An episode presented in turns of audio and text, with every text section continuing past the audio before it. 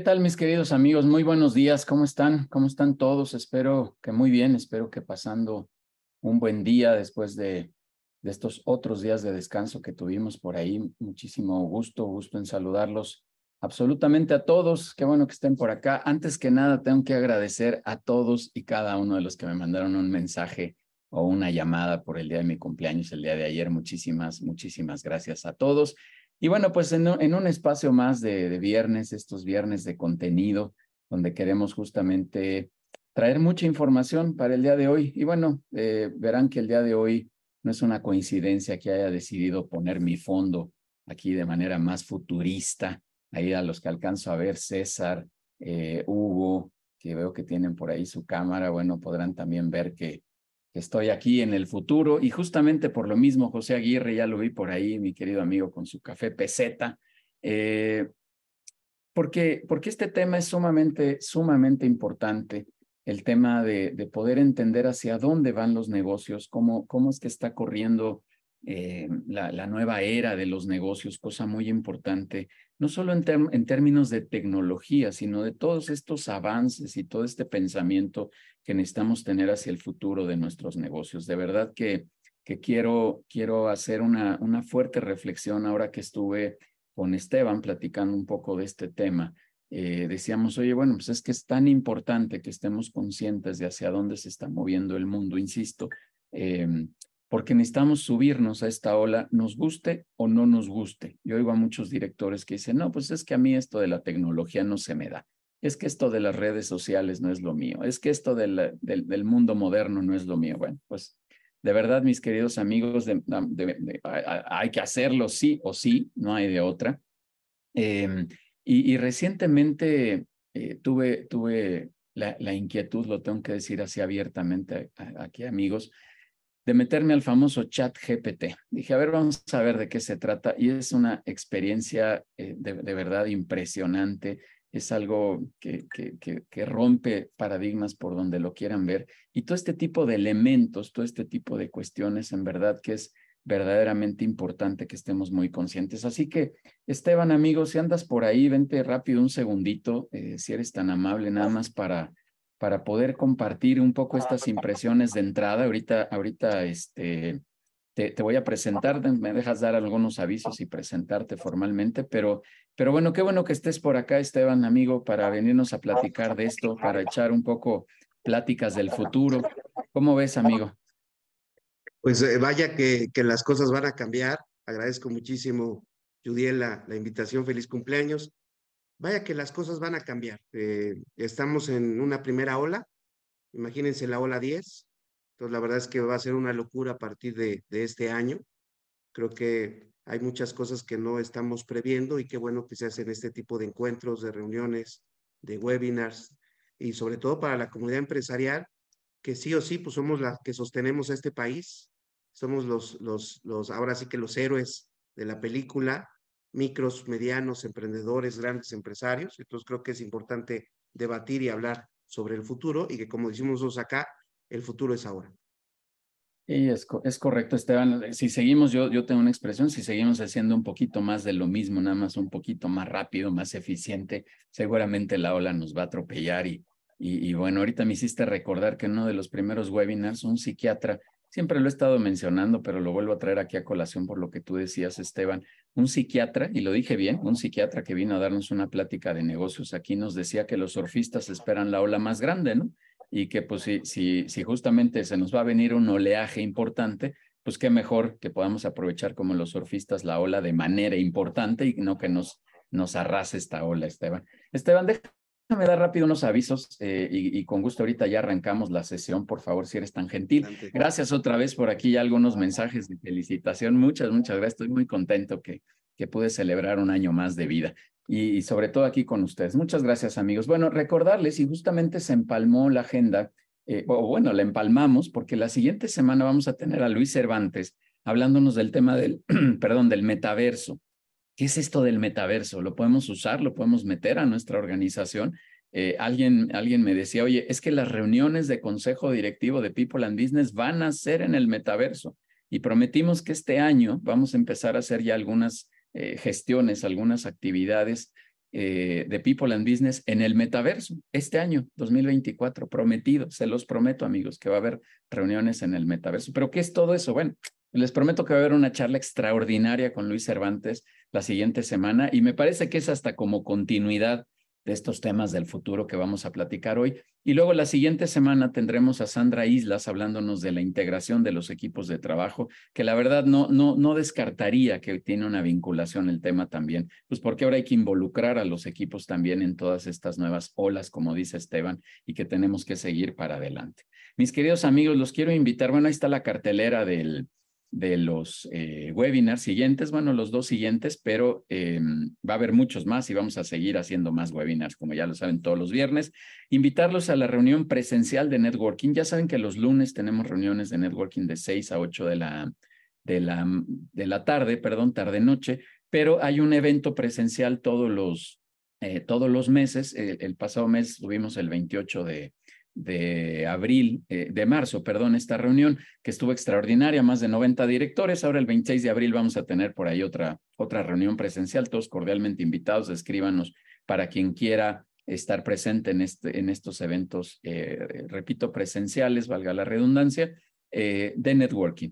Invitarlos también a nuestros consejos directivos, que es la parte prioritaria, la parte esencial que nos gusta más hacer dentro de la comunidad de People and Business, ayudar a otros directores, cobijarlos para poder eh, generar eh, valor en las decisiones o en los procesos de decisión dentro de las empresas y que a través de la experiencia de otros directores, de la transferencia de conocimiento, de experiencia de otros empresarios, pues podamos evidentemente mejorar estas decisiones dentro de nuestra organización. Todos, todos cordialmente invitados. Ahí eh, ya están los datos de Adair, de Denise. Escríbanos y con gusto los invitamos. Y pues reiterarles también, estamos muy, muy contentos que hicimos ya el lanzamiento el 4 de abril de nuestro podcast que se llama Conectamos Experiencias Empresariales. Síganos, por favor, en Spotify, búsquenos así como Conectamos Experiencias Empresariales y ahí podrán encontrar muchas, muchas horas y cicatrices, eh, momentos buenos y malos de los empresarios de la comunidad de People and Business. Va a ser un espacio donde, bueno, es un espacio ya, mejor dicho,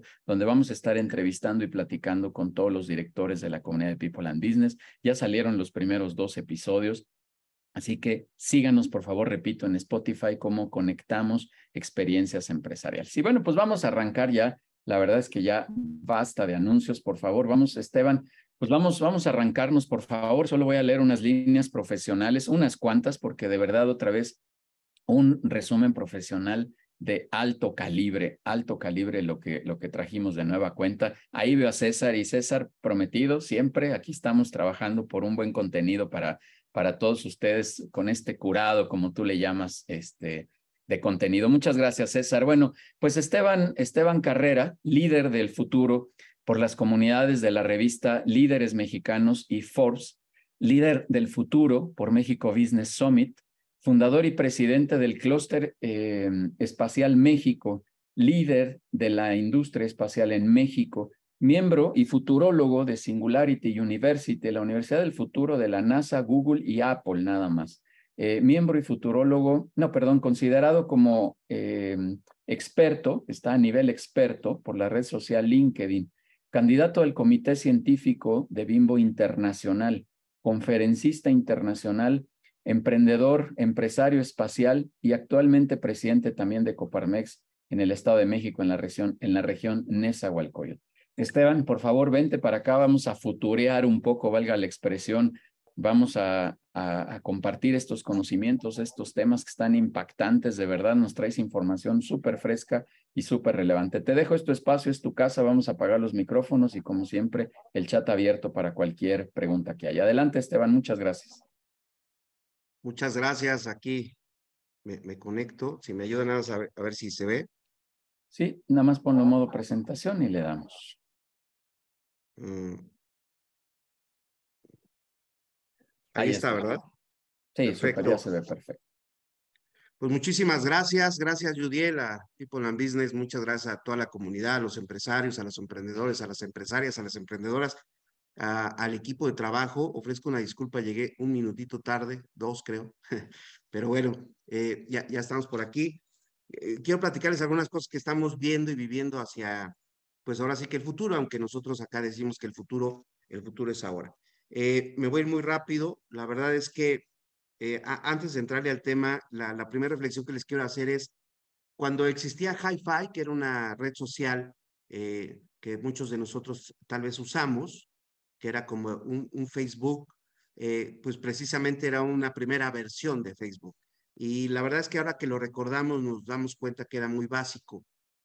El asunto es que en los eh, diez últimos años hemos descubierto la información o tenemos la información los seres humanos que no habíamos podido tener en millones de años. Y eso nos da una primera tendencia.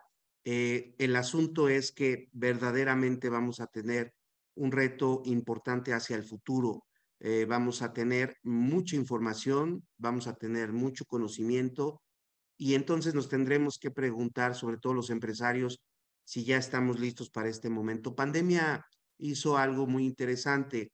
Eh, lo único que hizo fue visibilizar a los que ya teníamos un poco de conocimiento y a los que no. Creo que el problema de las pandemias y de, este mundo buca es que va a seguir sucediendo. Lo más seguro es que haya cambios. Entonces creo que es importante entrarle a, este debate. Nosotros hicimos algo que nunca se haya intentado, lo, lo, pensamos mucho, muchos años, eh, dedicarnos a algo que verdaderamente rompiera todos los esquemas. Escogí el tema espacial y bueno, pues nosotros sí pensamos en la Luna, sí pensamos en Marte, en Saturno. Eh, ah, es así como nace un sueño y pues nuestro gran sueño Titán, que es la segunda luna de Saturno, es lo más parecido a la Tierra, nada más que en vez de llover agua, llueve metano. Así que pues un día hicimos un modelo de negocios que se llama Clúster Espacial, nos dedicamos a hacer industrias del espacio y del futuro de primera y segunda generación. Propiamente México trazó el espacio como un sector estratégico de su economía en 2017 para ir en 2024 por el 1% del mercado global. Esto quiere decir que necesitamos tener industrias espaciales que no existen en este momento, pero bueno, las necesitamos tener. Así que eh, nosotros construimos estas, estas industrias, promovemos la industria espacial, muchos jóvenes, muchas mujeres, la verdad es que estamos haciendo todo un desarrollo impresionante y nuestro gran sueño, la ciudad espacial, una, un lugar donde se reúne la comunidad científica, pero sobre todo la comunidad emprendedora. Las conquistas de la Luna, Marte, no van a ser por estas grandes empresas, van a ser por emprendedores de primera generación. Ustedes van a ver muchísimos emprendedores de primera generación en los siguientes años. Eh, cuando eh, Singularity University, la Universidad de la NASA, Google y Apple, Singularity surge de un enojo de un exdirector de Google que decía, bueno, pues yo, yo ya hasta aquí, lo que estoy viendo es muy severo, lo que va a suceder con Google es que van a obtener muchísima información y a partir de ahí van a estar vendiendo al mundo. Y entonces eh, Larry Page, que es uno de los cofundadores, dice, oye, ¿por qué no creas algo que ayude al mundo entonces? Y es así como surge Singularity University. Eh, no clases, no créditos, no títulos. Esa es la universidad del futuro, así van a ser las escuelas en el futuro.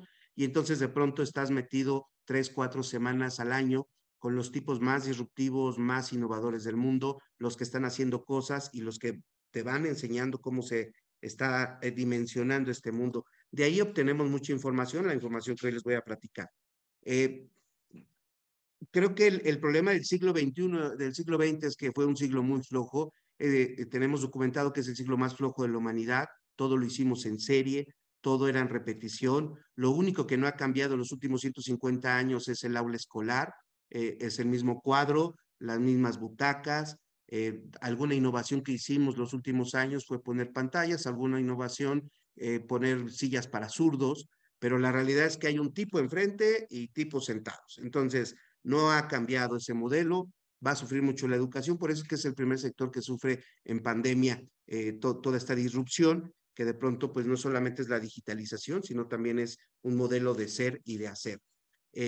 Cuando recordamos las primeras computadoras, pues nos llega a la mente a los que somos del siglo pasado, eh, computadoras tan grandes como esta o como Watson, que cabía en, un cuarto propiamente, o Detroit hace 120 años en sus líneas de producción. Todo el mundo queríamos trabajar en Detroit, todo el mundo queríamos ser Detroit, pero propiamente eh, haciendo lo mismo. Tú podías estar en el siglo pasado y todavía inicios un poco de este, 40 años en un mismo lugar de trabajo, o sea, podías tener tu misma silla de trabajo, tu mismo escritorio durante 40 años. Imagínense lo brutal que es ahora pensar en ello.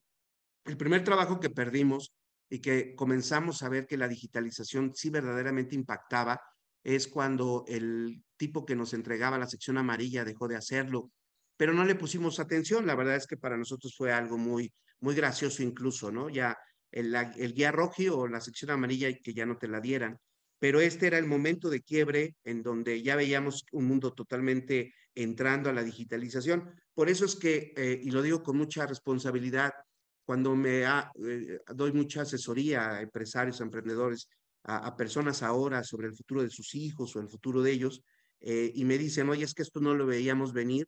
La realidad es que tuvimos muchos momentos a partir del 2008 cuando vimos venir todas estas olas y no, no, no las abrazamos o, no les pusimos tanta atención, pero las olas estuvieron ahí siempre.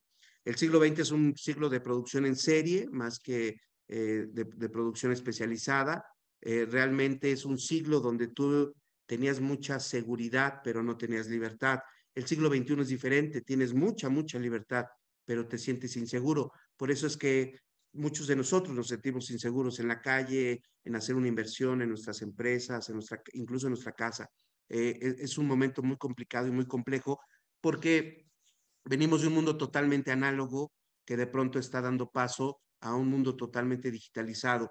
Solo basta recordar cómo escuchábamos música el siglo pasado, tenías que ir a la tienda a comprar el CD, eh, tenías que pedirlo incluso meses anticipados, o cuántas eh, fotografías sacabas en unas vacaciones. Incluso tus vacaciones podían ser el número de rollos que llevabas para tomar fotos y, la verdad es que era un poco chistoso. El, artículo, el artefacto más tecnológico que teníamos alcance todos era un reloj de calculadora, que por cierto quien lo tenía en la secundaria pues lo presumía todo el día. Eh, eh, algunas reflexiones del, pasado, ¿cómo está siendo el presente? Tres grandes tabúes cayeron, la autoridad, el sexo y la religión. Nadie respeta la autoridad.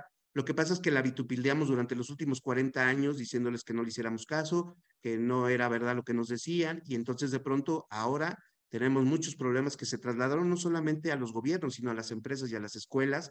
El sexo, estamos en una sociedad hipersexualizada, es impresionante cuánto contenido, y eso tiene mucho que ver con publicidad, cuánto contenido tuvimos que subir sexual para poder vender y de pronto se nos convirtió en un problema porque hoy tenemos una sociedad muy, muy hipersexualizada que habla de esto como si fuera a comprar una soda a, la tienda.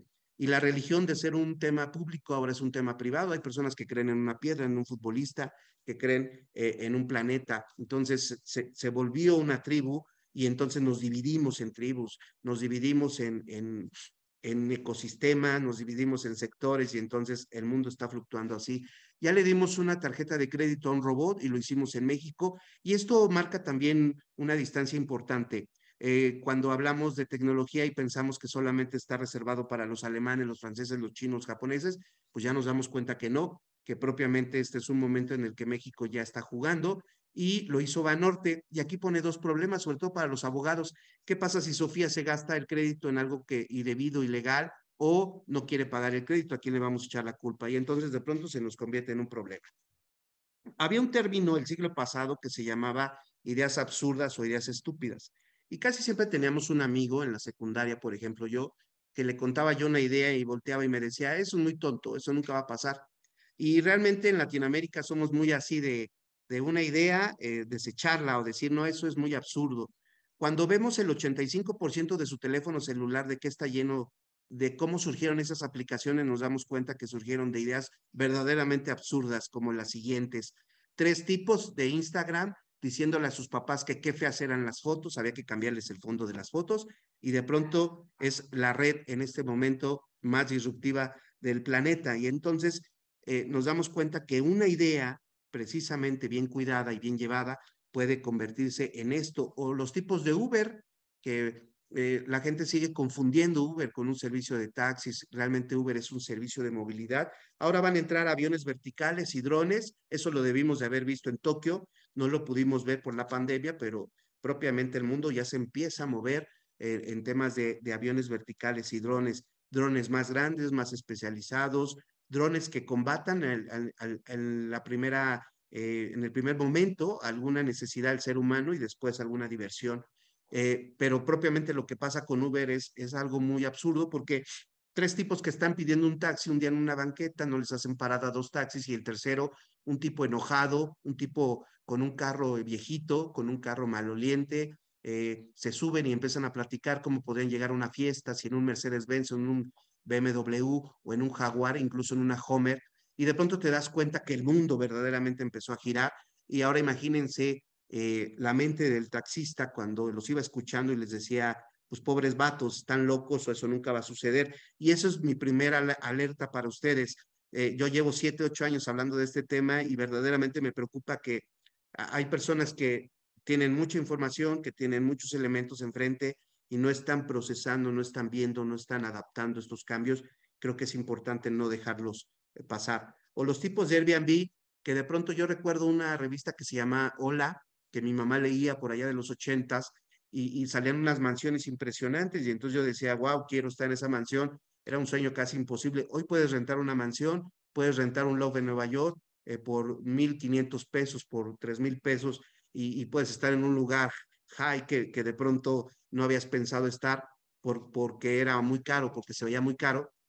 Y de pronto Airbnb democratiza eh, el, la, eh, el poder estar en un lugar y aquí empieza otro problema para las empresas. ¿Quién debió de haber inventado Airbnb? Sin lugar a dudas, Hilton. Hilton tiene 670 mil eh, cuartos de hoteles, la red más grande de hoteles en el mundo, y nunca se le ocurrió. Y después de 50 años, Hilton logra tener 50 millones de, de reservas. Eh, Airbnb lo hizo en siete años, 10 millones de reservas. Quiere decir que Airbnb va a crecer muchísimo.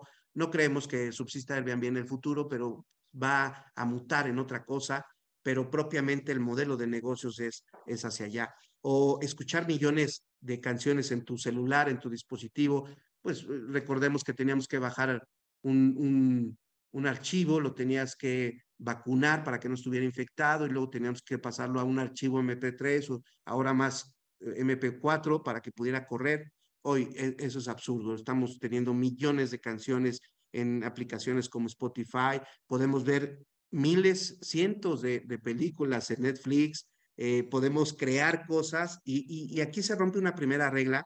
Me gusta mucho hablar de Jan Con, cuando Jan Con viene de Ucrania, Estados Unidos, con su abuela pobre, eh, ellos viven dos años de subsidios de Estados Unidos y Jan Con lo único que aspira es a hacer una aplicación, poderla vender o a trabajar en Yahoo. Luego va y pide trabajo a Yahoo y no se lo dan, luego va y pide trabajo a Twitter y no se lo dan, y luego va y pide trabajo a Facebook, tampoco se lo dan.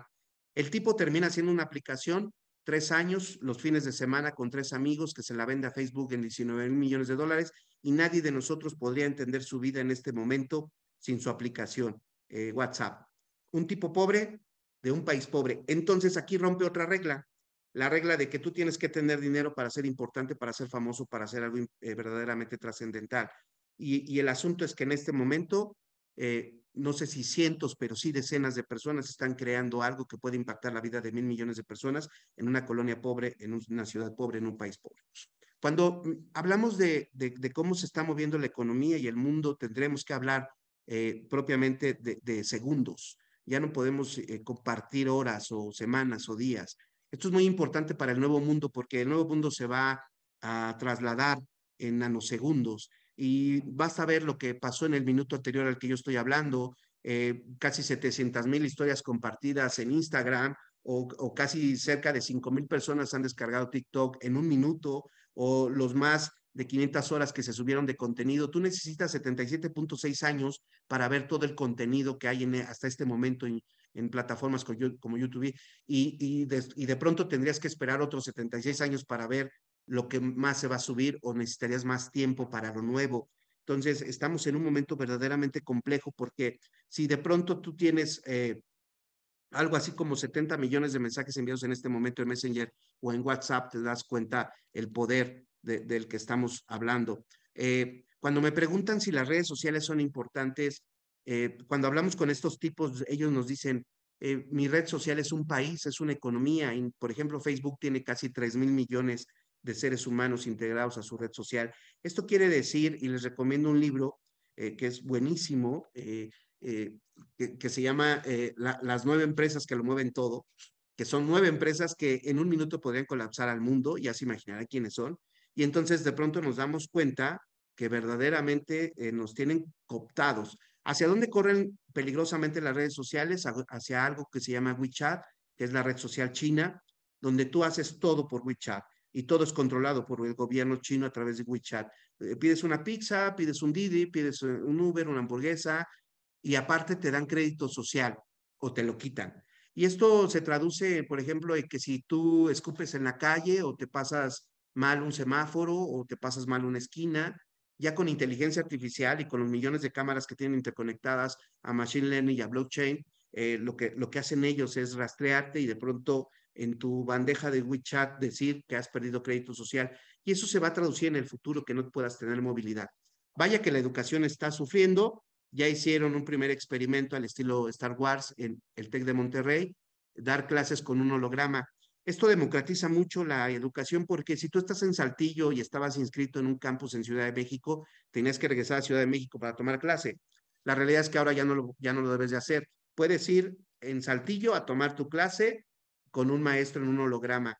Y esto es verdaderamente preocupante, sobre todo para los, los, las personas que se dedican a, ser maestros, porque propiamente es la primera ola de lo que podemos conceptualizar de la nueva, eh, del nuevo salón de clases.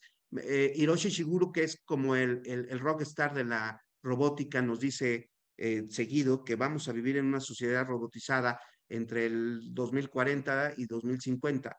Él cree que vamos a tener robots incluso eh, a nuestro servicio y vamos a tener un clon de nosotros. Y él es el primer ser humano que se clona en un robot. La verdad es que es más eh, divertido ver a veces al, clon de Hiroshi. La gente está viviendo en, en micromomentos. Ustedes tienen entre 4 y 7 segundos para impactar a alguien. Y esto tiene que ver con negocios y con empresas porque el problema es que nosotros a veces queremos explicar o queremos hacer eh, contenidos, queremos una publicidad muy atractiva, pero la verdad es que solamente tienes eh, estos segundos para impactar. ¿Por qué? Porque la gente está viviendo en micromomentos. Eh, como las personas están viviendo en, en, pequeños lapsos de tiempo, por eso es que ustedes entran y salen al celular con mucha facilidad, agarran su celular, entran, revisan y luego lo dejan. verdaderamente es un esquema que estamos viendo que ahora se está moviendo así la economía y pronto se va a mover así no solamente el tema de los negocios, sino también el tema del día a día de nuestra vida. Y, entonces quiere decir que esta macro tendencia está cortando todos nuestros procesos de comunicación y también está cortando todos nuestros procesos de publicidad. Dice Google que si tu página de Internet tarda más de cinco segundos en abrir, eh, podrás perder hasta el 28% de clientes al año. Estamos viviendo en una sociedad verdaderamente eh, eh, histérica, colérica por la rapidez. solamente basta ver cuando tú mandas un mensaje de WhatsApp a alguien que está en línea y no te lo contesta, y, que tu ánimo, tus sentimientos, tus emociones se colapsan porque quieres que te contesten en el momento o mandas un mensaje y después de varios minutos que no te contestan, crees que es una falta de respeto. La verdad es que estamos viviendo en un momento con una humanidad muy rápida y queremos todo al alcance de la mano. Entonces, creo que e, este asunto del presente, si ya está sucediendo así, nos empieza a dar vista de cómo va a ser el futuro. Y el futuro se compone para empezar de, de, esta crisis que nos llegó de COVID, que por cierto no ha terminado. Nosotros creemos que por allá del 2025, a finales del 2025, la OMS va a decretar que ya no hay COVID, pero la realidad es que va a haber otras crisis, eh, eh, sobre todo en temas pandémicos. Pero bueno, hablando de este tema, esta crisis eh, nos pega en cuatro grandes crisis, la de salud, la económica, la educativa y la tecnológica. No todo el mundo tiene dispositivos no todo el mundo tiene internet, no todo el mundo tiene conocimientos, por ejemplo, de tecnología. Eh, eh, la, escuela fue tan ruda que le dijo a los alumnos durante los últimos 15 años que el celular era el diablo y que la televisión era mala. Y luego los mandamos a estudiar a la televisión y al celular. Y entonces de pronto, imaginen ustedes el cerebro de esos niños, de esos jóvenes. Por cierto, ustedes tienen una primera generación que pronto va a trabajar con ustedes, de personas que trabajaron ya en línea, de personas que hicieron amigos en línea, de personas que aprendieron en línea. Y entonces, imaginen ustedes cuando los recepcionemos en nuestras empresas, eh, eh, el mood en el que tenemos que estar, eh, el tema de salud que no ha terminado y el tema económico que, bueno, pues nos trae una recesión y una depresión que a, a finales de este año vamos a vivir un poco con mayor intensidad. El primer empleo que se creó en pandemia es algo que se llama CEO de negocios con inteligencia artificial. Lo interesante de esto es que no existe la carrera. En ninguna escuela del mundo existe CEO de negocios con inteligencia artificial y esto nos empieza a poner muchos problemas tanto al sector educativo como al sector empresarial porque estamos inventando eh, eh, o estamos creando puestos de trabajo y estamos buscando quién tiene las habilidades más cercanas a ese puesto de trabajo. Por eso es que de pronto estamos teniendo muchos problemas para retener el talento o para obtener el talento. El primer empleo que perdimos en pandemia fueron los cajeros que están en, los centros comerciales, las personas que escaneaban nuestros productos. Eh, ya BBVA, allá por eh, noviembre del 2020, había dicho que ya iba a empezar a quitar a los cajeros que estuvieran atrás de una ventanilla, pero como no lo ha hecho, pandemia lo que obliga es eh, a, no tocar artículos y a tener una sana distancia y entonces desaparecemos este empleo. ¿Qué es lo preocupante? Que perdimos siete empleos con este, pero hemos perdido más empleos que las personas no han visto que ya no existen. Pero ahora también ya nos dimos cuenta que no necesitamos ciertos empleos. Por ejemplo, la recepcionista de un edificio, el recepcionista de un edificio no lo necesitamos. O sea, puedes poner una inteligencia artificial que escanee tu rostro, tu voz y que de pronto con eso te pueda dar acceso o no, o te pueda direccionar. Y entonces estamos viendo la construcción de un mundo eh, subterráneo que, que pareciera ser que está muy lejano, la realidad es que está muy cercano. Solamente basta analizar lo que está haciendo Amazon eh, con su Amazon Go, que era su tienda donde no hay un solo ser humano para ir por un producto. Eh, esto parecía ser ciencia ficción o ficción, pero hace dos meses Oxo en Monterrey hace esta primera prueba lo cual implica que se va a masificar muy rápido porque hay que recordar que cuando tú tienes un vehículo tan poderoso como una marca como Oxo, como Apple, eh, cualquier tecnología se puede hacer muy rápido hacia el futuro. Y, todo esto que ustedes van a vivir viene a partir de lo que nosotros conocemos como los cuatro caballos del apocalipsis, cuando se juntan la nanotecnología, la biotecnología, la conotecnología y la infotecnología, lo que llamamos nosotros convergencia tecnológica y que da paso a tecnologías disruptivas que ustedes ya están viendo en una primera ola. Eh, me gusta mucho hablar de estas nueve o diez tecnologías, por ejemplo, la nube.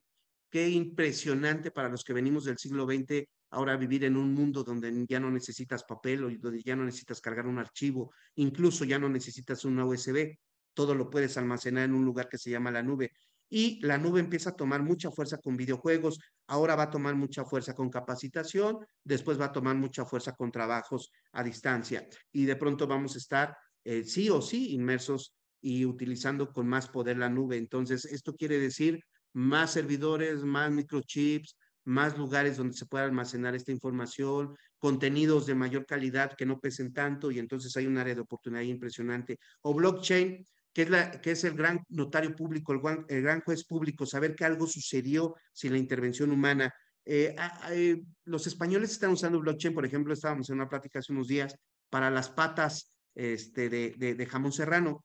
Como ustedes saben, eh, tienen que ser certificadas, que efectivamente pues, es jamón serrano de, de tal o tal cual o calidad, pero resulta ser que hay una última estadística donde hay algo así como 900 mil patas que se produjeron hace un año, hace dos años, y resulta ser que en el mercado había más de un millón y medio de patas. Quiere decir que había 600 mil patas que eran piratas.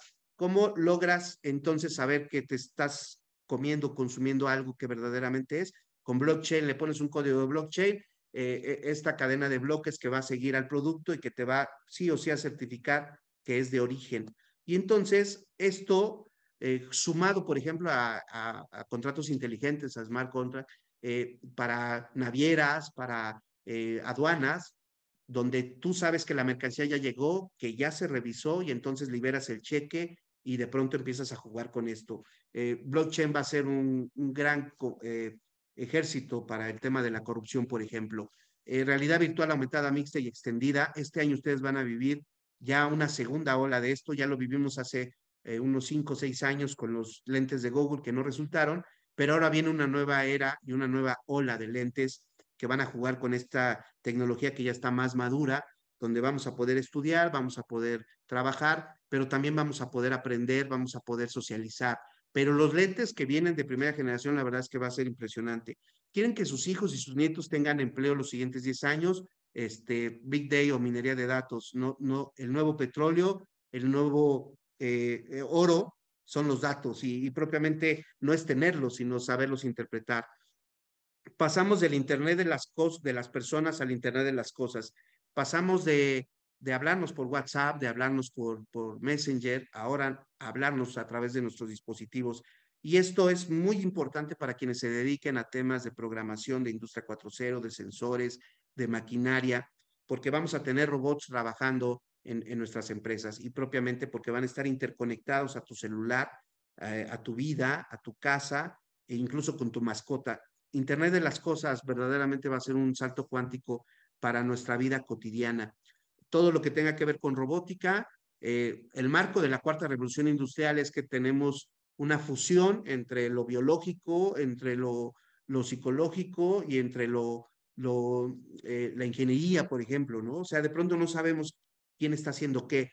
Y robótica va a tomar un, poder importante porque el, el, alma de cuarta revolución industrial de Industria 4.0 es la robotización, la automatización y la digitalización, y esto tiene que ver con robótica. gran descubrimiento del siglo XXI o el descubrimiento más importante va a ser computación cuántica. Ya existía computación cuántica, pero no con este poder. Eh, va a tener un poder impresionante porque los seres humanos estamos acostumbrados a hacer cuentas de uno y cero por varios minutos.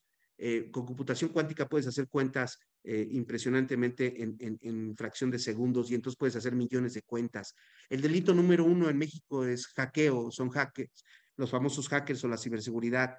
Eh, e, es un negocio que está creciendo de una manera impresionante. Solamente basta ver las estadísticas de 2021, donde perdimos algo así como 7.800 millones de dólares en las empresas mexicanas.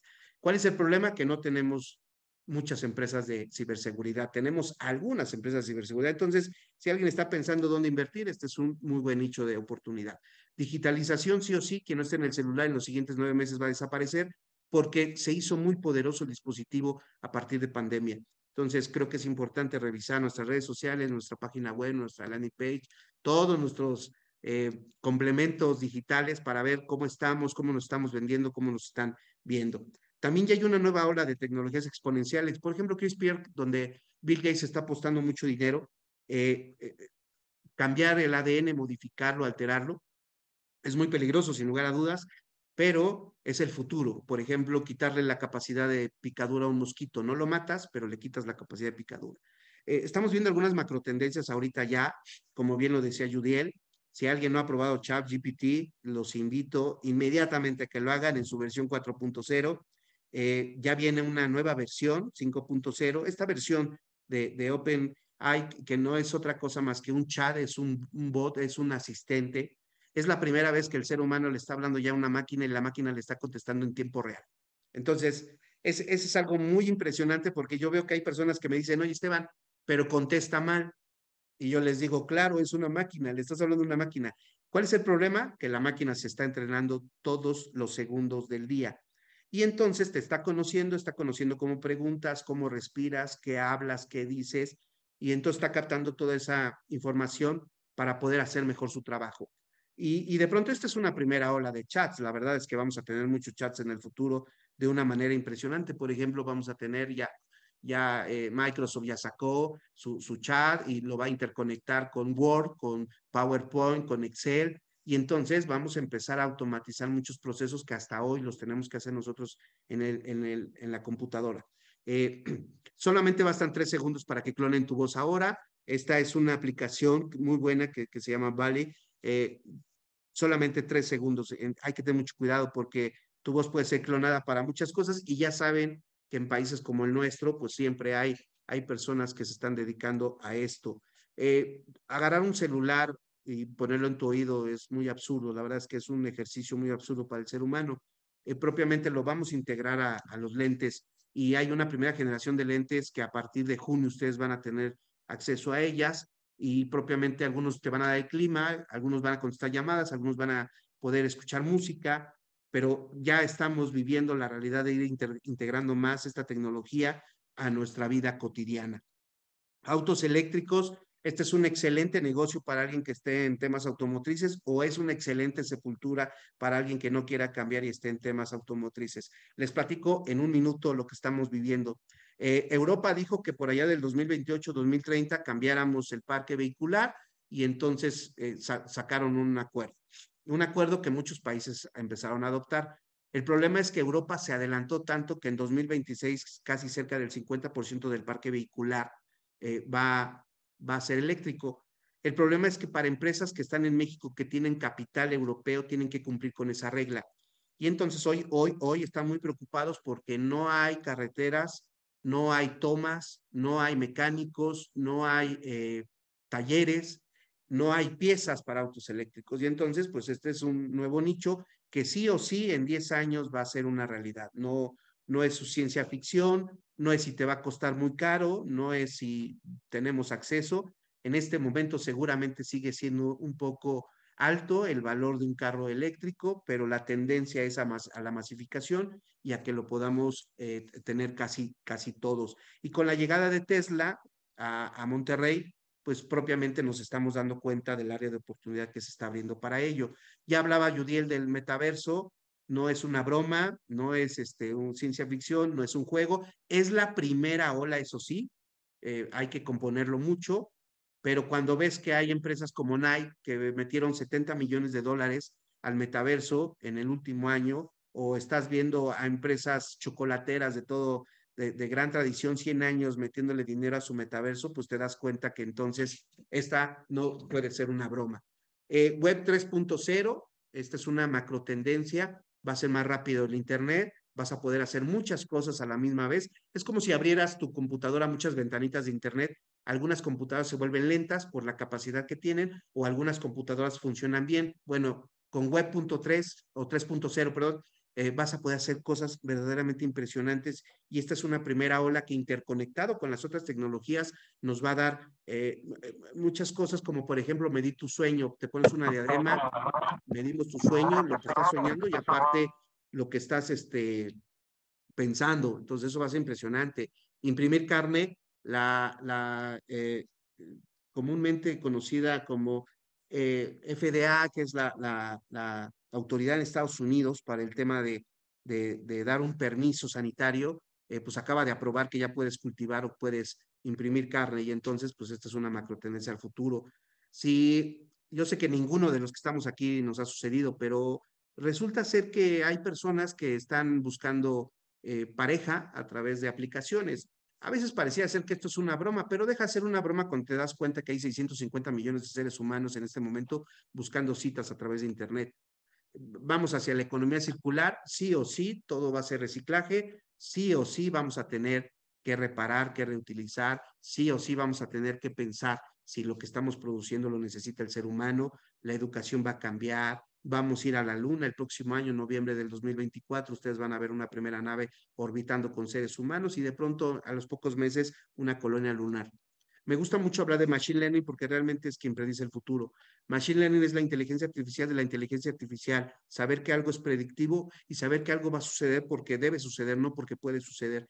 Eh, con Machine Learning podemos predecir el futuro. Eh, eh, están elaborando predicciones eh, puede ser un aprendizaje supervisado, puede ser un aprendizaje no supervisado, puede ser un aprendizaje por refuerzo, y esto lo vuelve una tecnología muy poderosa para que eh, al rato, en el fin de semana, puedan ustedes eh, verlo con más, con más calma. ¿Dónde está Machine Learning, por ejemplo? Y esto es lo que la reflexión que quiero hacer con ustedes, que ustedes ya la tienen. Por ejemplo, cuando su correo se va, un correo electrónico les llega y se va a la bandeja de spam, quien hizo esa función fue una aplicación que se llama Machine Learning o una inteligencia que se llama, una tecnología que se llama Machine Learning. Y entonces, esto combinado con lo que vamos a vivir con inteligencia artificial este año, a partir de este año lo que va a mandatar en el mundo se llama inteligencia artificial.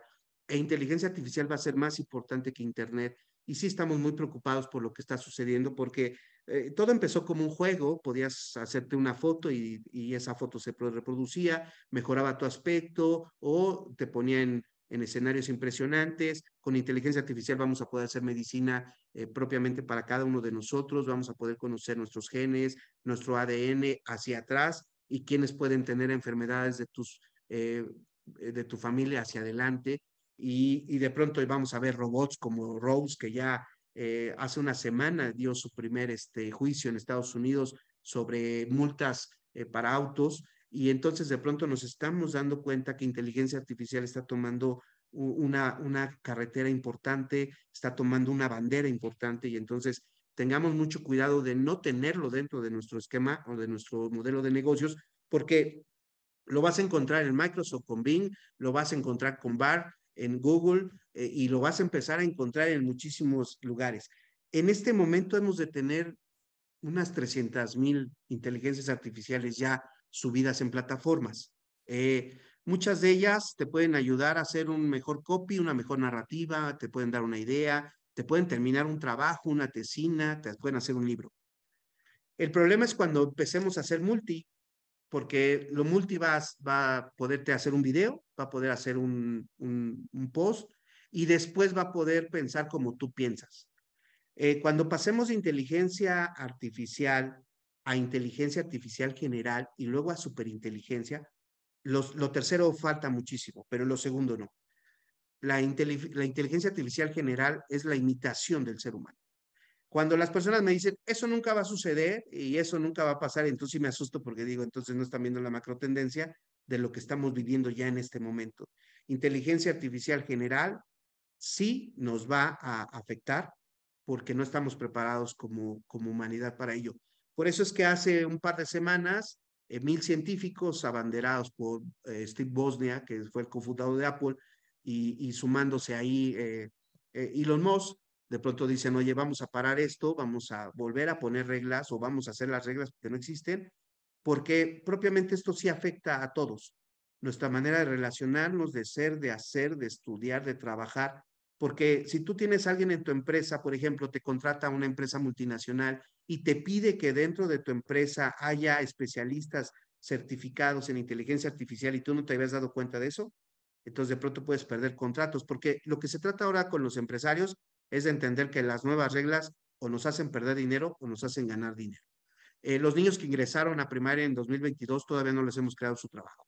Es absurdo pensar que un niño de 6, 8 años va a trabajar de abogado, de contador, de administrador, carreras que en el futuro no van a existir, por cierto, y que propiamente ya estamos educando a una generación y no sabemos para qué, porque es la primera vez en la historia de la humanidad que suceden dos cosas, el conocimiento caduca y el tipo que está en un aula sentado puede tener más información que el tipo que está parado. Eh, lo repetimos mucho con los jóvenes, ya no basta un título para obtener empleo, necesitas habilidades, conocimientos, destrezas y certificaciones, necesitamos que se especialicen o emprendan, cosa que nosotros ya hacemos, y es un buen momento para emprender, sí, porque el mundo necesita muchas empresas, nada más que necesita empresas diferentes, empresas que sean digitales, que conozcan sus pasos, que que, conozcan sus números, que den pasos muy sencillos, que sean empresas de tres pasos, y esto es algo que, que sí les quiero reflexionar. Tú pides una pizza en tres pasos, subes un post en Facebook en tres pasos, eh, compras un boleto de avión en tres pasos, compras un boleto de hotel en tres pasos, compras un ticket para ir al cine en tres pasos. Y todavía tenemos empresas de 20 pasos. Entonces, sí estamos chocando con una generación que propiamente está entendiendo la rapidez Estamos viviendo en un mundo superbuca, variación, incertidumbre, cambios eh, que, que, propiamente habíamos pensado que teníamos manejado, ¿no? Va a ser un mundo con, muchas variaciones. Eh, me gusta mucho hablar de esto, rápidamente lo voy a pasar porque creo que ya no tengo tiempo. Empleos del futuro. Aquí hay algunos empleos del futuro, algunas carreras que vamos a tener que hacer en el futuro. Me gusta mucho filósofos de la producción industrial. Seguramente alguno de ustedes tiene cosas en su casa que nunca ha ocupado, que compró un día y no las ocupa. Y entonces somos como los acumuladores de algún día lo vamos a usar, déjalo ahí. La realidad es que van 10 años y no lo usas. Pero con el problema que tenemos ahora con medio ambiente, sí necesitamos saber si algo se tiene que producir o no. Eh, imagínense ustedes un, que, que, alguien les cure la memoria, ¿no? O sea, alguien que llegue y diga así, mm, te voy a cambiar ese mal momento o lo voy a desaparecer. Y esto tiene muchas consecuencias, sin lugar a dudas. Este, eh, religiosas, este, psicológicas, de análisis. La realidad es que ya está pasando. Y si alguien quiere tener mucho dinero en el futuro científico de datos, necesitamos quien haga eh, e, este tema de, de mm, seleccionar la información y dárnosla muy digerida. Mm, desde aquí me gusta mucho gerentes de felicidad. Las empresas de nueva generación están entendiendo que lo más importante de lo más importante son los colaboradores y entonces ahora tenemos que tener alguien que sea a cargo de los colaboradores, no de pagarles, no de eh, señalar sus faltas, sino de señalar sus, sus errores, sino de ver cómo hacemos que se sientan cómodos, que se sientan felices, que estén en, en una dinámica interesante. Especialista en interacción robot-humano, me gusta mucho. La verdad es que al ser humano no le gusta que le den instrucciones, pero eh, el asunto es que vamos a recibir instrucciones de, de robots. Ahorita lo hacemos a través de un software, por ejemplo, pero esa relación va a ser muy, grave porque, por ejemplo, Tesla ya no tiene un ser humano en su línea de producción, en su planta, en el piso ya no tiene, Audi ya no tiene un ser humano. Y entonces alguien va a recibir instrucciones de, de esa línea de producción y las tiene que gestionar. Eh, de aquí me gusta mucho, mm, eh, especialista en transferencia mental, yo poder pasarte conocimiento para que tú lo, lo puedas tener. Aprender a desaprender, no hay de otra, ya no habrá trabajo para toda la vida. El cliente está comprando otras cosas, experiencia, emoción, personalización, exclusividad. Necesitamos ser superhumanos, realmente necesitamos personas que sean superhumanos, pero ¿cómo vamos a ser superhumanos? Juntando, sin lugar a dudas, tecnología con, con humano. La realidad es que nosotros necesitábamos ser, ser superhumanos, necesitábamos gente que fuera superhumano a través de la tecnología. No lo hemos logrado, pero esa es la realidad, por eso estamos inventando, creando tantas cosas. Eh, tenemos que reforzar las famosas soft skills, las habilidades blandas, el liderazgo, resolver problemas, el tema de la actitud, trabajo en equipo, creatividad, comunicación, eh, pensamiento global, ser polímata, y aquí se rompe otra regla, el que mucho abarca, poco aprieta, no lo sé. Eh, es un siglo donde muchas cosas van a, van a terminar cediendo. Ser resilientes, tener inteligencia emocional, pensamiento crítico, ser muy cooperativos, desaprender para aprender, si el celular se actualiza, pues imaginemos nosotros cómo nos tenemos que actualizar. Estaremos viviendo en una sociedad de, de, de, una educación sin principio ni fin y tendremos que recomponer nuestro camino para, para tener éxito en lo que nos dedicamos, ya sea empresas, ya sea emprendimientos, ya sea tener un empleo, dar el empleo, eh, ser profesor, este, ser autoridad.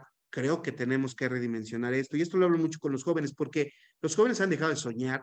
Creo que es importante seguir soñando, solamente que eh, ya no pueden ustedes desechar sus malas ideas y es una recomendación que les hago. Nosotros hacemos bancos de, ideas y es impresionante cómo después sacamos una idea de hace muchos años que tal vez no era su momento, pero era una buena idea, solamente que la gente las desecha como si no fueran importantes.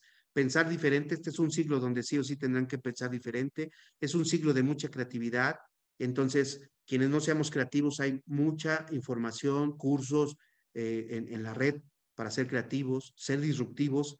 No hay otro camino para tener éxito. Tienes que romper reglas, tienes que acabar con las reglas viejas y crear las nuevas. Y eso se puede hacer en cualquier sector y cada vez va a ser más fácil hacerlo. Trabajar en equipo. Hoy muchas empresas están teniendo un problema en la mesa y justo me parece interesante lo que decía Yudiel de los siguientes webinars. Tenemos eh, a muchas personas diferentes ahora sentadas en la mesa. Nada más que los empresarios de siempre decían, haz este contenido y dáselo al diseñador para que lo haga. El tema es que ahora tienes que traer al diseñador a las reuniones importantes, sí, tienes que traer al gerente de felicidad y ahora todo el mundo tiene que estar en la mesa importante. Se acabaron las mesas importantes de cuatro, porque estamos teniendo tantos cambios y tantos retos que ahora tienes que traer a muchos diferentes a la mesa. Y esa es una habilidad que no hemos hecho en la escuela. En la escuela nos juntamos los ingenieros, los arquitectos, los abogados, los contadores, cada quien en su bolita. Pero ahora necesitas traer a la gente, a la mesa, gente muy diferente. Y ustedes tienen que hacer sí o sí reglas y protocolos para esto. Esta es una frase que tenemos en la NASA, estúpidamente sencillo. Sí o sí lo tenemos que hacer muy sencillo. Así que eh, ya, no hay, ya no hay un mundo con trabas. Eh, este es un mundo donde puedes acceder a mucha información de manera muy sencilla. Pensar en grande no es un eslogan de campaña pensar en grande realmente es pensar en grande y entonces sí lo tenemos que buscar, tenemos que inspirar a nuestros colaboradores, tenemos que inspirarnos nosotros, tenemos que inspirar a la sociedad y tenemos que pensar en el futuro. Este es un cono de futuros, así se hace el futuro, eh, de, una estrategia, de una idea, y después vas haciendo eh, futuros que sean posibles o absurdos, imposibles, plausibles, probables, preferibles. Les recomiendo mucho porque esta va a ser una carrera muy importante en el futuro crear futuros ya se puede, claro que se puede hacer. Por ejemplo, pensemos, quien de ustedes esté en el sector de los bebés, ¿cómo van a ser las carreolas dentro de 10 años? Y entonces, si te adelantas a esas macro tendencias, tendrás parte de ese mercado. ¿O con qué se construirán las casas por allá del 2040, 2050? Yo creo que cada vez con menos materiales que tenemos hoy y, y más materiales reciclados en el futuro. Entonces, hay muchos retos, voy cerrando. Ustedes tienen un primer reto, el, la mitad de los empleos en 2025, de acuerdo al Foro Económico Mundial, van a ser de robots. Este es un problema que tenemos muy serio. Eh, en 2025, la mitad de sus colaboradores podrá ser una inteligencia artificial o podrá ser un robot. Entonces, creo que este es un verdadero reto. Y el 50% de las personas que tengamos trabajo en 2025 vamos a tener que volver a formarnos, vamos a tener que volver a, ir a la escuela, volver a aprender, porque este es un cambio de época, no es una época de cambios. Y pues tendremos que aprender muchísimas cosas, como las red skills o las soft skills, entre otras muchas, muchas cosas. Así que bueno, pues la idea es buscar mejores seres humanos, buscar darle una mordida al universo y pues, ¿por qué no? Buscar una actividad, un, una idea que salve la vida de, de, millones de personas en el futuro. Voy a regalar cinco asesorías este, eh, de mil dólares. La, la verdad es que podemos hacer conos de futuro, podemos desarrollar proyectos, podemos crear muchas cosas. Y estoy aquí a sus órdenes si hay dudas o preguntas. Muchísimas gracias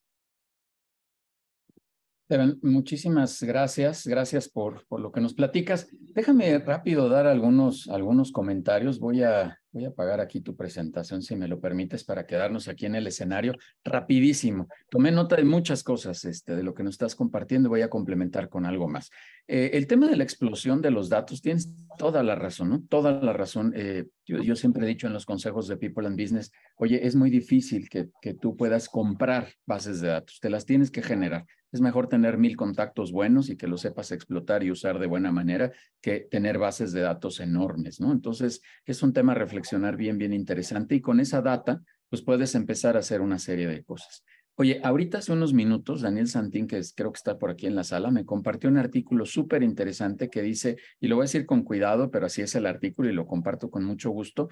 Oye, si los seres humanos nos estamos volviendo tontos porque nos está bajando el IQ, porque el indicador del IQ baja, pero baja, y yo digo que más bien lejos de que baje, se tendrá que transformar este tipo de cosas, porque tendremos estas herramientas o, este mundo en el que, en el que ahora estamos, eh, nos estás platicando, y que tendremos que entender que nos tenemos que transformar a otras cosas. Eh, por ahí mencionabas el tema de la ciberseguridad. Hace unas semanas tuvimos justo a Daniel Santín hablándonos del tema de la ciberseguridad, así que quien guste también le podemos compartir este, este webinar que tuvimos por ahí hablando de la ciberseguridad y la importancia que tiene, porque además toda esta tecnificación que va a existir o que, que en la que ya estamos, esta ola, como tú decías, Esteban, pues necesita también tener herramientas de ciberseguridad y que es un camino importante como tú lo destacabas.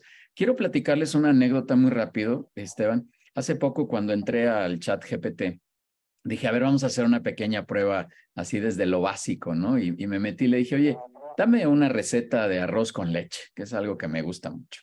Entonces agarro, le puse así, arroz con leche, listo, y me dio toda una receta. Y entre los ingredientes le, le, le, puse, eh, decía, perdón, entre los ingredientes decía que incluía un poco de canela. Y entonces yo intencionalmente en el juego, Esteban, le puse que era alérgico a la canela. No, no lo soy, pero jugando le puse. Entonces, me, me, ofrece una disculpa el chat, me dice, oye, discúlpame, yo no sabía que tú eras alérgico a la canela. Ahí empieza la inteligencia, ¿no? Padrísimo. Y ya me da una receta sin canela. Y después me hace unas recomendaciones de cómo puedo tratar mi alergia a la, canela. Entonces, se, vuelve algo impresionante de verdad el trabajo y era algo, algo básico, algo fundamental, ¿no? Pero esta integración ahora creo que se llama eh, Copilot, el, toda la estrategia que tiene Microsoft para integrar a, a, estas plataformas de uso común de Office.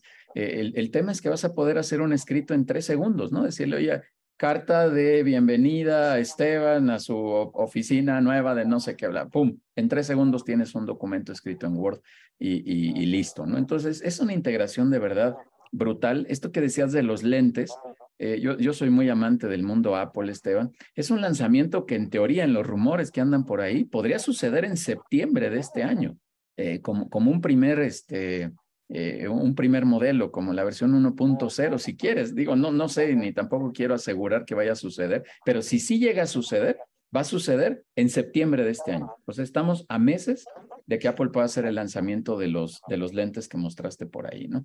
Eh, efectivamente, vamos a hablar del metaverso el siguiente, el siguiente webinar, que va a estar sumamente interesante, se va a vincular de manera padrísima Eh, y por último, también quería comentar, y no es, no es presunción, nada más es, es motivar y es impulsar para decir que en People and Business hoy estamos haciendo ya algo en el área de diseño con inteligencia artificial. Ya lo estamos haciendo, amigo.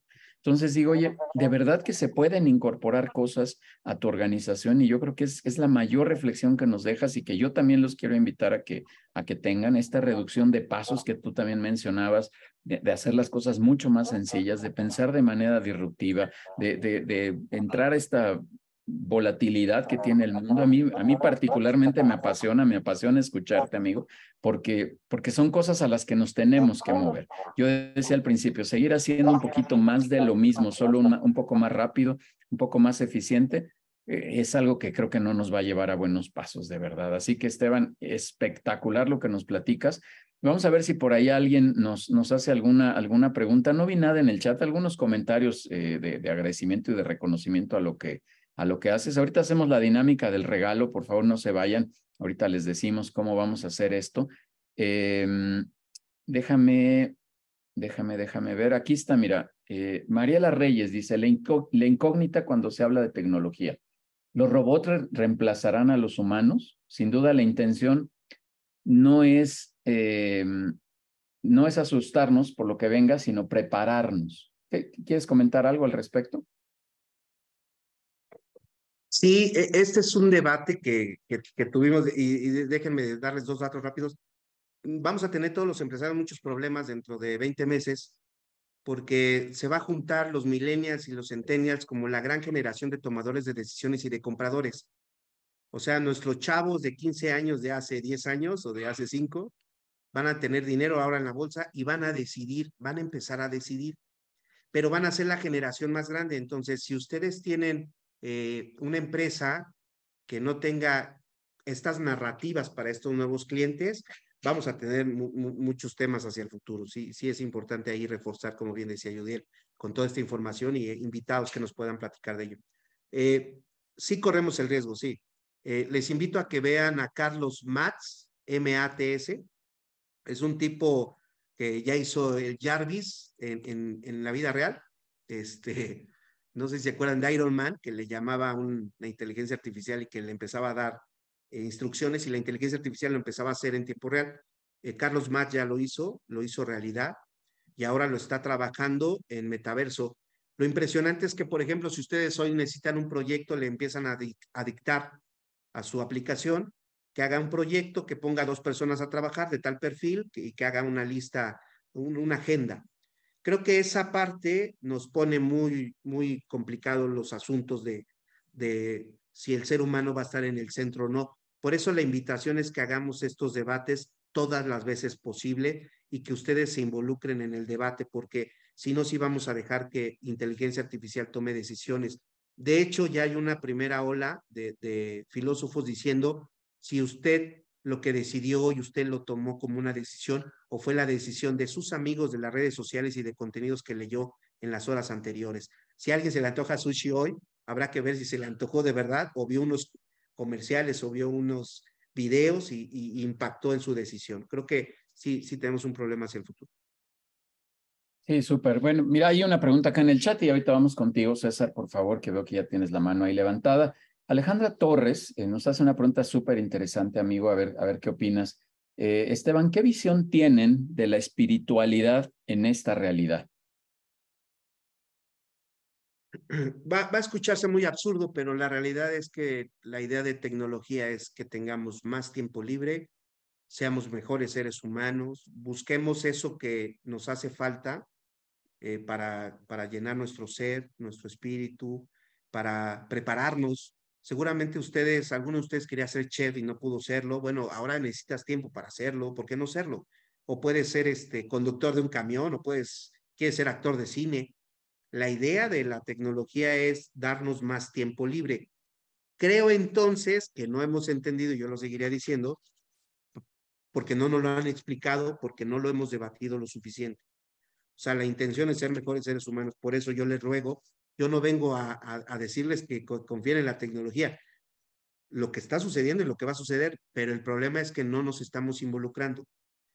Eh, Unitec, ayer, por cierto, me, me, me, mandaron un correo alguien me lo mandó y lo agradezco, les mandó una carta a todos sus estudiantes diciéndoles que si usan Chat, GPT o que si usan una de estas plataformas, pues tengan los debidos cuidados. O sea, ya no es algo que vino Esteban y nos platicó en una conferencia, ya es algo que está sucediendo en las escuelas.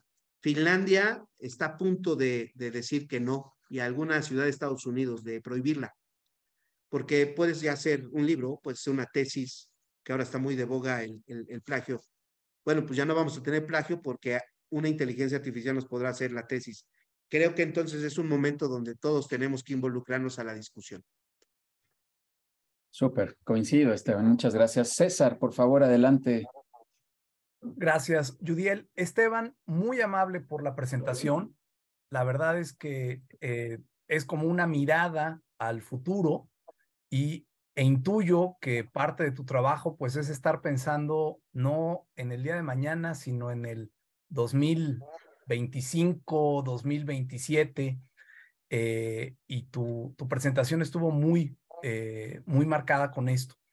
La pregunta sería, aceptando que estas herramientas van a estar y aceptando que estas herramientas em, van a cambiar la forma como trabajamos, ¿qué habilidades crees que son aquellas que o se van a apalancar de la inteligencia artificial y van a mover los hilos y que de alguna manera no serían sustituibles o qué oficios, labores, trabajos no se ve ahorita que vayan a ser reemplazados por la inteligencia artificial?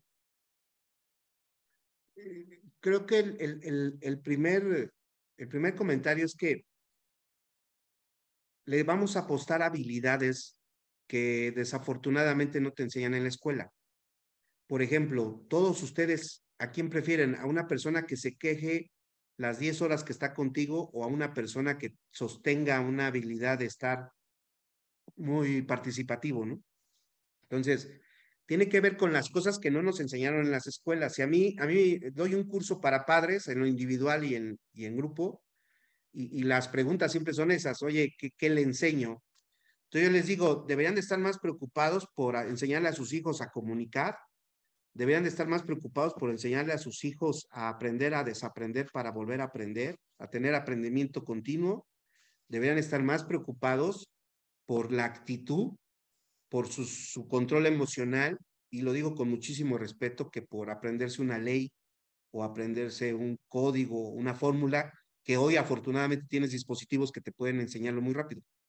Creo que entonces las habilidades que han denominado blandas, sí, pero luego necesitan las habilidades que se requieren para otros puestos de trabajo. Nosotros somos la primera generación de seres humanos que vamos a tener que estudiar todos los días.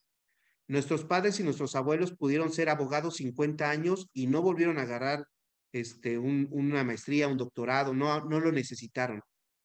Sí se actualizaban, sí veían cómo, cómo había cambios y, se actualizaban, pero no necesitaban volver a obtener este conocimiento. Hoy no hoy sí vamos a tener, por eso la capacidad de aprender a aprender es vital. Si alguien de ustedes la descubre y le enseña al mundo cómo podría ser, eh, o sea, se convierte en un negocio millonario, porque si, si la tendencia es que ya no vamos a dejar de aprender, entonces, ¿cómo aprendo más o cómo retengo más o cómo uso ese conocimiento? ¿Debe haber una fórmula, un curso, un taller? Sí. Eh, hace unos días vi que hay ahora cursos para usar ChatGPT en las empresas, ¿no? Creo que el error que estamos cometiendo es no comprender que esto es un ecosistema. No es tener el software, no es tener el hardware, que es una broma hoy, no, no es tener la información, sino cómo la haces un todo. Cómo haces que tu empresa verdaderamente esté viviendo este momento, porque en algún momento te vas a encontrar un cliente como yo que te va a decir, oye, nos vemos en el metaverso o, te invito a una reunión del metaverso. Si tú no tienes alguien que en la empresa o este conocimiento de poder explorar, yo voy a sentir que es una desatención, una falta de respeto a mi invitación. Entonces empieza a haber un problema de comunicación serio. El, asunto de comunicar no va a desaparecer. Pero el problema es que creo que sí estamos dejando mucha, eh, eh, muchas decisiones a la computadora y, a la tecnología. y ya lo decía Yudiel, ahora que tú tengas integrado chat, cualquier chat, este, a, Bing, por ejemplo, o, o, lo tengas a Microsoft, ya le vas a poder decir, haz una carta como se le hice a Yudiel Guerrero hace dos semanas. Te vas a ir a dormir y la carta va a estar hecha en la mañana. Pero vas a poder decirle que ya la mande al chat o que la mande al WhatsApp o que la mande al, al, al correo. Entonces, quiere decir que ese proceso lo vamos a automatizar tanto que vamos a perder el toque fino de ser humanos. Creo que sí hay que ser muy cuidadosos. Y algo que va a tener mucho trabajo son los datos, la interacción robot-humano, el comprender cómo socializamos esta información y se la vamos transmitiendo a más personas. Cuarta revolución industrial sí divide desafortunadamente. O sea, sí necesitamos a mucha gente trabajando en esto. Súper, muchas gracias. Listo, vamos a darle de volada a Esteban porque ya, ya se animaron por acá a hacer muchas preguntas y eso está padrísimo, pero también para cuidar el tiempo. Eh, Daniel, amigo, vente por favor para acá. Te vamos a traer aquí al escenario. Tu pregunta, abre tu micro muy concreta y dale, por favor. Muchas gracias, claro que sí. Muy buenos días. Qué gusto saludarte, Esteban. Fíjense que justo ayer sacamos las cápsulas de TV Azteca que como seguramente ustedes recordarán, tenemos aquí en Puebla y hablamos de esto. Sin duda yo creo que aquí lo, importante es enfrentarlo como debe ser, como está llegando, sin miedos, sin pánicos, sin situaciones alarmistas, porque la realidad es que desde la pandemia tuvimos, eh, sí, un crecimiento tecnológico muy importante, pero también no olvidemos que, ahora tenemos una segregación digital, al menos en México, mucho más fuerte, ¿no? Los niveles de pobreza crecieron, hubo niños que perdieron años escolares porque no pudieron tener una tableta para conectarse y entonces creo que es importante que empecemos a hablar de todo esto, porque si bien es cierto que la inteligencia artificial nos va a ayudar con muchas cosas, ayer justo estaba hablando con un abogado sobre un tema de un peritaje informático y me decía, mira, podemos asesorar a esta empresa si lo hacen de manera escrita, ¿sabes? Pero si lo hacen de manera oral, es imposible porque estas habilidades blandas que tenemos pues, realmente no pueden ser sustituidas, ¿no? Entonces, una cosa es que tú puedas entregar tu documento muy bien elaborado y otra cosa es que puedas defenderlo, ¿no? Que entonces ahí es donde creo que sí tenemos, tendremos que reaprender porque si los universitarios, por ejemplo, se enfocan en entregar un documento solamente por pasar y engañan al maestro, realmente quién están engañando, ¿no? Sí, entonces mi pregunta es, eh, eh, muy, muy sencilla. Me, me, gusta tu idea de mejores humanos, mejores personas como parte de un todo, sin embargo no lo estamos logrando. ¿Qué tenemos que hacer? ¿Qué nos está faltando? Porque seguramente tú lo has visto, los delitos cibernéticos crecieron hasta 600% en la pandemia, las personas tuvieron más problemas de salud, el COVID ya que ya llegó para quedarse, lo van a declarar endémico, eso dijo la Organización Mundial de la Salud, y va a tener que convivir con las otras enfermedades respiratorias. Entonces yo creo que algo no estamos haciendo bien. En tu opinión, ¿qué es lo que nos, nos está faltando? Muchas gracias. Saludos, amigo. Gracias. Reconectar el proceso de comunicación. O sea, eh, lo que no hemos comprendido es que estamos en una nueva época. O sea, no es una época de cambio, sino es un cambio de época y que muchas lecciones del pasado en este momento ya no nos aplican y entonces cortan comunicación. Creo que tenemos que poner mucha atención en cómo nos estamos comunicando padres, hijos, este, hermanos, jefe, colaborador, porque los códigos están cambiando. Entonces estamos usando fórmulas, y lo digo con mucho respeto, fórmulas del pasado en un mundo totalmente diferente creo que tendremos que evaluar si esas fórmulas nos están resultando o no. Y te pongo rapidísimo un ejemplo. Hay papás que me dicen, oye, no logro conectar con mi hijo. Le digo, no, porque realmente hoy hablarle a un hijo es como hablarle a un amigo. Y de pronto, ¿tú cómo le hablas a tus amigos? Nunca regañas a tus amigos en el minuto uno de la plática. Siempre estás, ¿cómo estás? Oye, por cierto, este, Judiel, fíjate que disculpa, me llegué tarde, no sé qué. Y en algún momento te enganchas y Judiel me dice, ah, este, discúlpame, no te había escuchado, pero ahora sí te pongo atención. El proceso de comunicación es por todo el contenido que tenemos en, en, Internet. Dejemos las redes sociales, todo el contenido en Internet. Entonces, tenemos que crear una nueva forma de comunicar. Creo que eso es importante retomarlo. No lo hemos hecho y lo digo con mucho respeto. No sé cuántos de ustedes en los últimos 20 meses han hecho una mesa en, en casa para, para redefinir la comunicación de casa, por ejemplo, ¿no? Porque hay nuevas reglas y hay nuevos... antes mi mamá me quitaba el internet, me desconectaba el cable y se acababa el mundo, ¿no? Ya no pasaba nada. Hoy hay aplicaciones donde puedes volarte el, el, el internet del vecino, ¿no? Entonces, creo que sí hay que, hay, que rediseñar esto. Muy bien, súper. Eh, César Torres, por favor, adelante, César, si abres tu micrófono y después vamos al chat ya muy rápido, por favor. Hola, buenos días. Eh, un ejemplo práctico que a mí me funcionó usar ChatGPT, tenía que mandar una carta de aumento de precios a un cliente.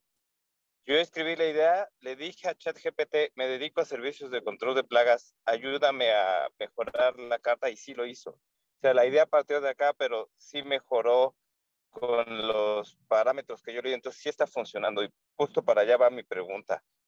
Eh, ya he visto, estoy más o menos actualizado de cómo está avanzando todo lo de ChatGPT, que va a estar el palo y todo lo que dijimos.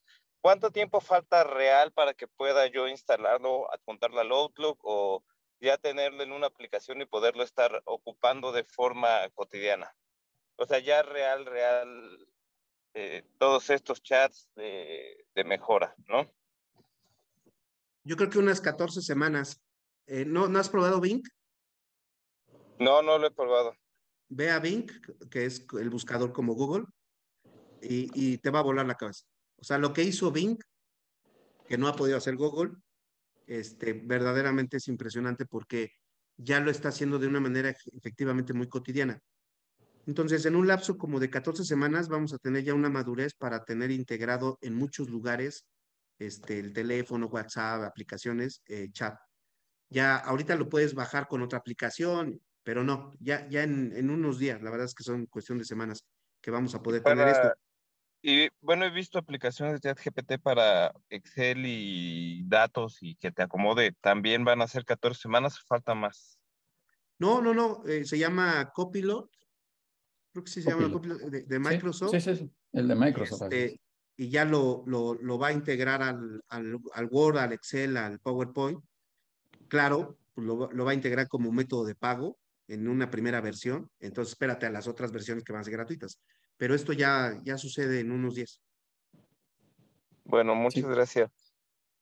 Gracias, sí, es correcto. Yo también sabía que es eh, Copilot y ya en breve va a estar por acá. Bueno, muchos, muchos comentarios por acá. Muchas gracias a, Norma, a Marco Delgado, a, Selma, Eduardo, Eduardo Romero también por ahí que nos hace algunos comentarios. Y déjame ir rapidísimo a las, a las preguntas que están por acá, amigo, y ya las, nos ayudas a comentar.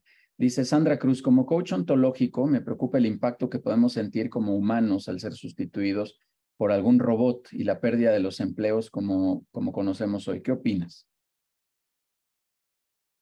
Eh, eh, creo que el, el aprendizaje más grande de, este momento, de este día, tiene que ser que tenemos que seguir estudiando y que tenemos que tener la capacidad de aprender a desaprender. Creo que los que se dediquen a temas de cocheo, de mentoría, de asesoría, eh, tienen que tener como muy, muy claro que estos cambios, ustedes tienen que ir un paso adelante del cliente, justo para poderle decir al cliente ahora sí por dónde va a ir la tendencia, ¿no? Creo que incluso es un modelo de negocio muy poderoso el poder ir un paso adelante. Eh, les puse un par de libros que creo que les puede ayudar mucho para, para eh, ejemplificar esto.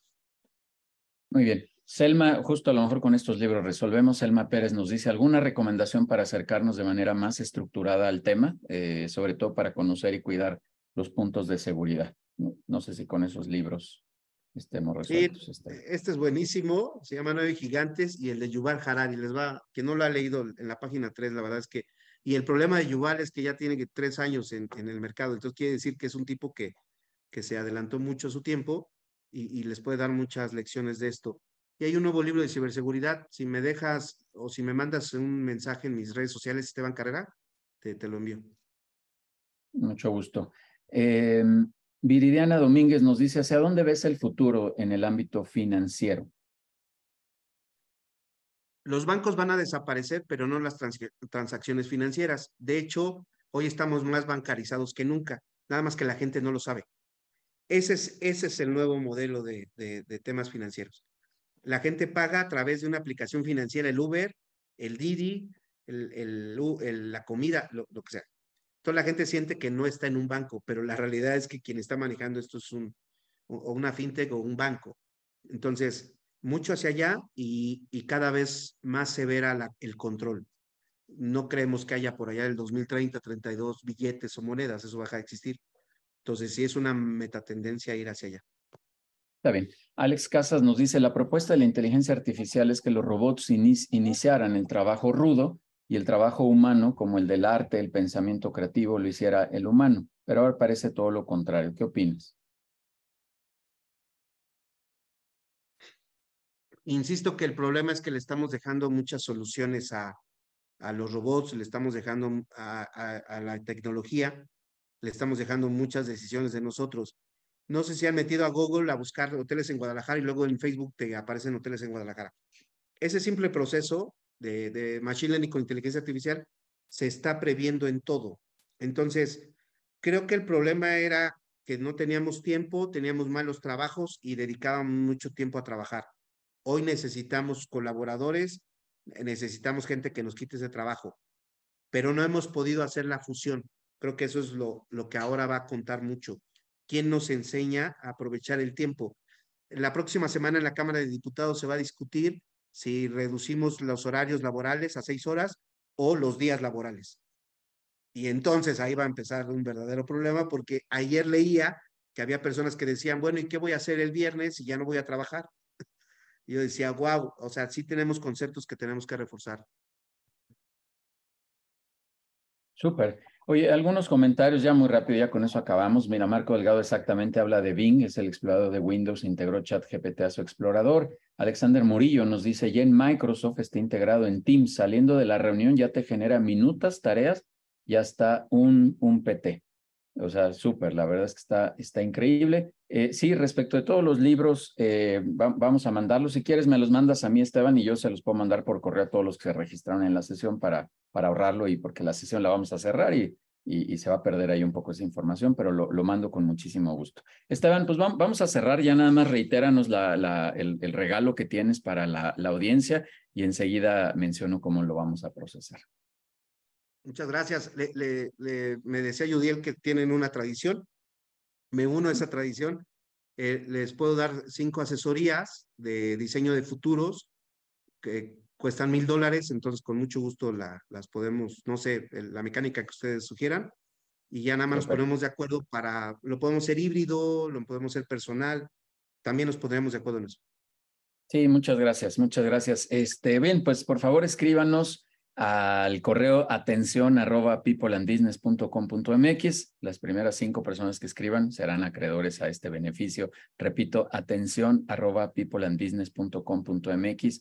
Eh, por favor, a ese correo. Luego nos escriben a otros correos y para respetar un poco la dinámica, este, y luego nos cuesta trabajo ver quién escribió primero, quién después, en fin, atención arroba peopleandbusiness.com.mx. Esteban, te queremos hacer entrega de un reconocimiento virtual, por supuesto, virtual, para que empatemos con lo que hoy nos vienes a, a platicar. Te hacemos llegar este reconocimiento con un poquito de inteligencia artificial, ahí este, este reconocimiento, te lo prometo que ya lo tiene. Este, y bueno, pues agradecerte de verdad que vengas a, a compartirnos esto. Por aquí decía eh, Bárbara, nos volaste la cabeza. A mí me la volaste desde la primera vez que yo te escuché y por eso te quise invitar a este espacio, a que vinieras a, compartirnos. Muchas, muchas gracias de verdad por, por traernos todo este, este conocimiento, toda esta reflexión, diría yo, y esta motivación a, movernos a otros, a otros ámbitos, a otros aspectos de, de nuestra vida profesional. Muchísimas gracias, Esteban. Y solo voy a cerrar ya dando algunos, algunos mensajes generales, pero muchas gracias. ¿Quieres hacer un comentario de cierre, Esteban? Muchísimas gracias a toda tu comunidad, Judiel, a todos los empresarios, empresarias que están aquí. Les, les, les ruego que eh, miren hacia el futuro y, que lo construyamos juntos. No hay peor situación que no preguntar y creo que Judiel, esta es una excelente plataforma para poderlo hacer. Y si hay necesidad de otra charla o de otros amigos que nos puedan venir a, a platicar, estoy a la orden. Muchas gracias y buen día a todos. Te agradezco mucho, Esteban. Y bueno, como les dije, eh, la próxima semana efectivamente vamos a tener a Luis Cervantes hablándonos del metaversa, metaverso en continuación a, esta charla y a estos aspectos del futuro que vamos a tener. Sandra Islas hablándonos también de cómo mejorar la integración de los equipos y bueno, mucho, mucho más contenido todos los viernes, como siempre. La invitación al 26 de abril a la reunión presencial que vamos a tener de relacionamiento, de networking, por favor, todos cordialmente invitados. Los lunes de 6 a 8 de la tarde-noche también tenemos muchísimo eh, que compartir ahí en este espacio de relacionamiento, de nuestro espacio de networking, la invitación a los consejos eh, que siempre tenemos, estos consejos directivos donde damos muchos apoyos, donde, donde damos mucho seguimiento a todo, todo lo que el director necesita, esta cercanía que el director necesita tener, información que también compartimos de este tipo, pero vengan a nuestros consejos directivos. Es la parte más importante que tiene People and Business. Y síganos, por favor, en nuestro podcast en Spotify, Conectamos Experiencias Empresariales, así se llama. Síganos, por favor, ahí. Ahí van a estar las entrevistas de todos los directores que participan dentro de la comunidad de People and Business. Muchas gracias a los que me mandaron un mensaje de felicitación en lo personal y gracias a todos los que están escribiendo por acá. Eh, por este, este excelente contenido, por esta información. Créanme que estamos trabajando de manera muy, muy precisa, muy profunda en traer un contenido de verdad exclusivo para todos ustedes. Vamos a seguir haciendo mucho contenido todos los viernes, así que por favor agéndenlo 8 de la mañana, ahí vamos a estar. Gracias a todos, que pasen muy buen fin de semana y estamos en contacto. Gracias.